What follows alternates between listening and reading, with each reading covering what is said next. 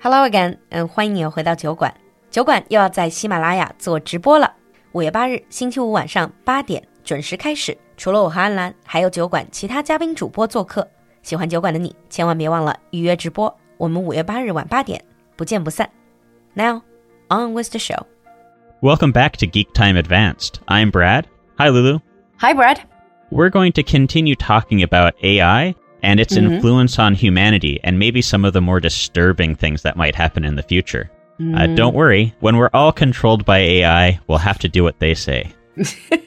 And then we might be able to look back at today's program and just say, hmm, we predicted that. Don't say I didn't tell you so. Yeah, told you so. Good. Let's start with types of AI.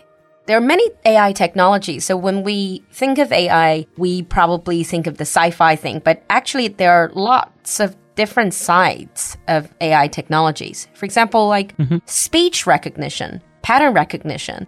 That is part of AI, right? Right. When you look at like speech and pattern recognition, basically we we take an AI and we give it lots of different versions of speech. Like I might say a word 10 times and then hmm. someone else might say a word 10 times and we just keep feeding this data into the AI so it can start learning from it. Because when people speak, they always say something slightly different. There's always a different tone or a different hmm. uh, cadence to it but and not not only just for speech but also for like pattern recognition like when you look at ah. dogs there's lots of different types of dogs and so when you're telling a computer you know this is a dog well it can only see based on like a picture and so it has to look at thousands and thousands of pictures of dogs to really start understanding what a dog is versus like a cat they both look very similar in mm-hmm. some ways Mm. That is all part of deep learning, right? This whole deep Right. learning that we, we're talking mm-hmm. about. So that's one type of AI technology, speech or pattern recognition.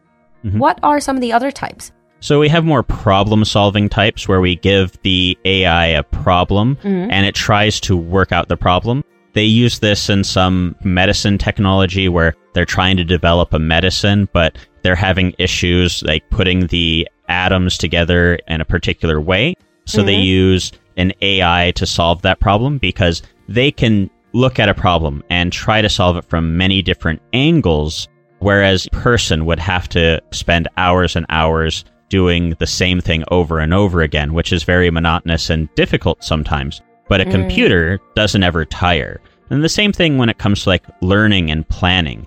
An AI can learn how to do something and then it can learn from its mistakes. So basically, we give it some parameters, like we tell it, you can't go here or here, but you have to learn how to solve a problem. And basically, the same thing, like uh, we can look at cars, for example, like self driving cars. We tell it, you can't go over these lines during normal traffic, but you can go over this line in this situation.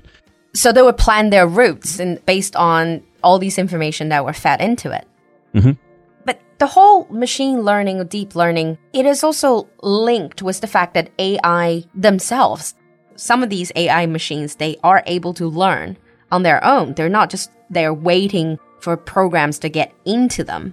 Right. They're actually learning on their own. I think that's what scares some people.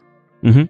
So, what does that even mean? Does that mean that this self learning will eventually lead to self programming? So they don't need programmers anymore, they just program themselves. Right. There's a lot of new learning when it comes to AI where the developers are actually teaching the robots how to program themselves, how to change their own programming in order mm. to facilitate learning in a better way. But that sounds incredibly risky because what if one day these machines or robots, so to speak, then they start to change their own settings and then that means you there's absolutely no control over them and that exactly what happened in Westworld. Yeah, so like right now, it's not a big deal because a lot of AI are limited to a, a specific type of device. They're not robots. They're not able to move around. They're just stuck in a in a computer or on a server somewhere. They can't really go anywhere. Their learning is so limited to one specific task. Uh, They're more of like the weak AI. So that hasn't got to the point where they can understand or see emotions or maybe even mimic some emotions. but Yeah. they can just do very narrow things. So they're not even to the point where they could have sentience. Yeah, I suppose there are two things because you were mentioning that first of all, right now a lot of them are weak AI, mm-hmm. which means they're only doing singular tasks. But in the future, what if develop into artificial superintelligence? And also on top of that, if they're no longer just a machine on the table or on the floor, if they are looking like humans, if they have human exterior or humanoid form, mm-hmm. like again, like Westworld, if they are able to then learn on their own, program themselves, that would be a huge problem, I guess. Would they be able to build other robots? Artificial intelligence? It's definitely possible. Like if you put a robot or a, a AI in charge of a factory, it could start building its own robots or building things based on the materials it had at its disposal. And especially when we look at the modern factories nowadays where things are looking more like 3D printers. It can hmm. basically print anything it wants. It could make any design in any way that it wanted to. So it could basically make a body that looks like a human hmm. or it could make a body that looks like any animal. Just depends on what it wanted to develop or how it wanted, what it thought was the best shape for a body. Hmm. But the very fact that you just said what they want, you're talking about they are becoming sentient. They have something they want. They have an agenda, which is not really something that's been programmed into them. Right. When it gets to the point where a robot is thinking that much, they're hmm. probably going to have an agenda. They're probably through their. Right now, we give robots an agenda. We tell them, we want you to move from point A to point B hmm. in the best way possible. And that is their agenda. But in the future, when a robot can program itself, it can change that agenda. And they're going to have their own agenda. They're going to have their own robotic army. Right. So it is possible, depending upon where they, what happens to them. I think what a lot of, a lot of times what happens is when you look at a movie, especially, the robot maybe doesn't have a bad agenda at first, mm. but when it meets that person that's basically the equivalent of a, a robot racist, they start to have a bad feeling towards humans. Wow. And they meet one person, but that changes their whole outlook. It's like the equivalent of genocide then. So basically, one bad robot decides that he or she doesn't like humans and then decides to kill us all, I guess. Mhm. Uh, very grim. What exactly are scientists and scientific organizations, what are they able to achieve right now? For example, I've heard of Boston Dynamics. They have some mm-hmm. quite advanced robots. Yeah, so just a few, well, I would say maybe up about 10 years ago, mm-hmm. Boston Dynamics was building a bipedal robot that was very, very clunky.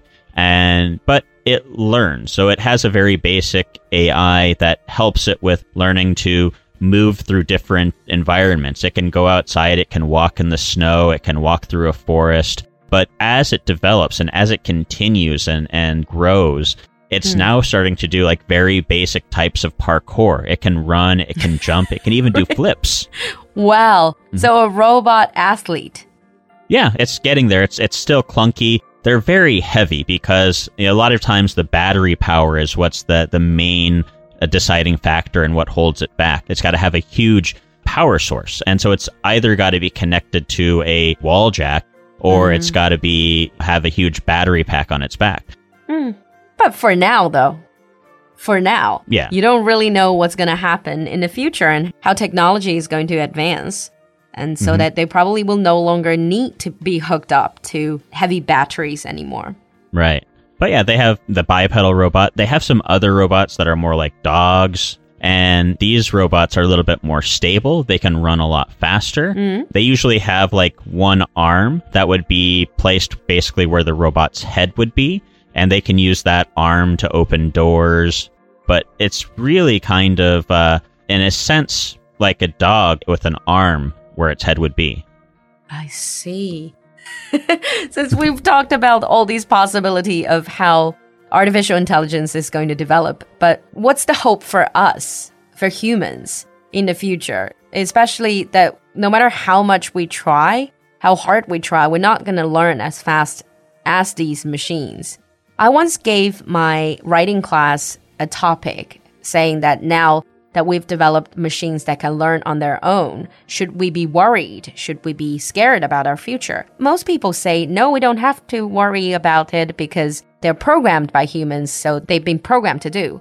But it doesn't seem to be the case based on our conversation today if they are able to develop sentience and all that. So, what is our future? What are some of the theories or suggestions in the science community? To, to talk about what they mentioned that robots are, are programmed by humans. Sure, robots might be programmed by humans, but mm. all it takes is one human to program the robot in a different way that most people don't, that basically lets the robot do its own thinking. But there's a few people who are working on ways to kind of save us or to make us so that we don't become obsolete. If we look at uh, the owner of Tesla, Elon Musk, Elon Musk. Mm. Yeah. He's been doing a lot of uh, research on AI. right?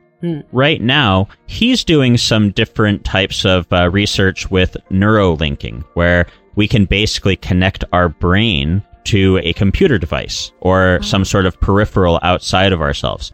Now, he thinks by merging ourselves with AI uh, and being able to control AI with our brain or being able to use our own brain to control things, we can do things much more quickly. So we're not limited to typing with our fingers. We can communicate more directly. Yeah, but this argument sounds like if we can't beat them, join them or become them. Right. This is going to change the definition of humanity. Mm-hmm. What is a human?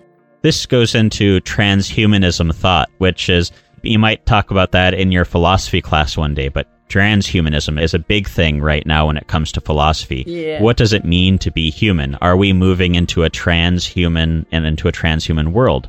Transhuman. Wow. Yeah. I think in the future, what I will do is bring you and TJ together, and then we can all sit down and talk about tech ethics. Mhm. So, what is your personal opinion on this? Do you think that in our lifetime, we're going to see artificial superintelligence? I think it's quite possible. They keep pushing the date back a little bit by little bit, but processing power is always expanding. What it really comes down is to like cooling and batteries. Those are like the things that hold back a lot of our advancements in technology. So once those types of problems get solved, our advancement is going to jump and uh, probably see it sometime towards the end of our life. So we probably won't have robot overlords at any time during our life, but maybe in our Future grandchildren's generations, they might be controlled by the robots. Okay. Well, I guess we'll just have to wait and see. Mm, thank you, Brad, for coming to the show. Very interesting topic, and I can't wait to do more of these of similar topics. Thank you, Brad. No problem. And meanwhile, if you have any thoughts about AI or if you happen to be majoring in AI or doing AI research, let us know in the comments section. Share with us your opinion. We'll see you next time. Bye. See ya. Bye. 满眼绿意的初夏，正是提升自己的好时节。我和安兰的第八期进阶口语课程，还有酒馆的话题拓展包轻课和雅思考官模考训练营，都正在火热招生中。五一黄金周期间，酒馆还将推出回馈粉丝大放送活动，买酒就送课程优惠券，买课程送酒券，专门为爱学习、爱生活的你准备。赶快联系小助手获取优惠和免费试听课吧。小助手的微信号是 l u l u x j g three，l u l u 就是露露，x j g 是小酒馆的汉语拼音首字母，最后一个数字三，l u l u x j g three。我们在酒馆等你。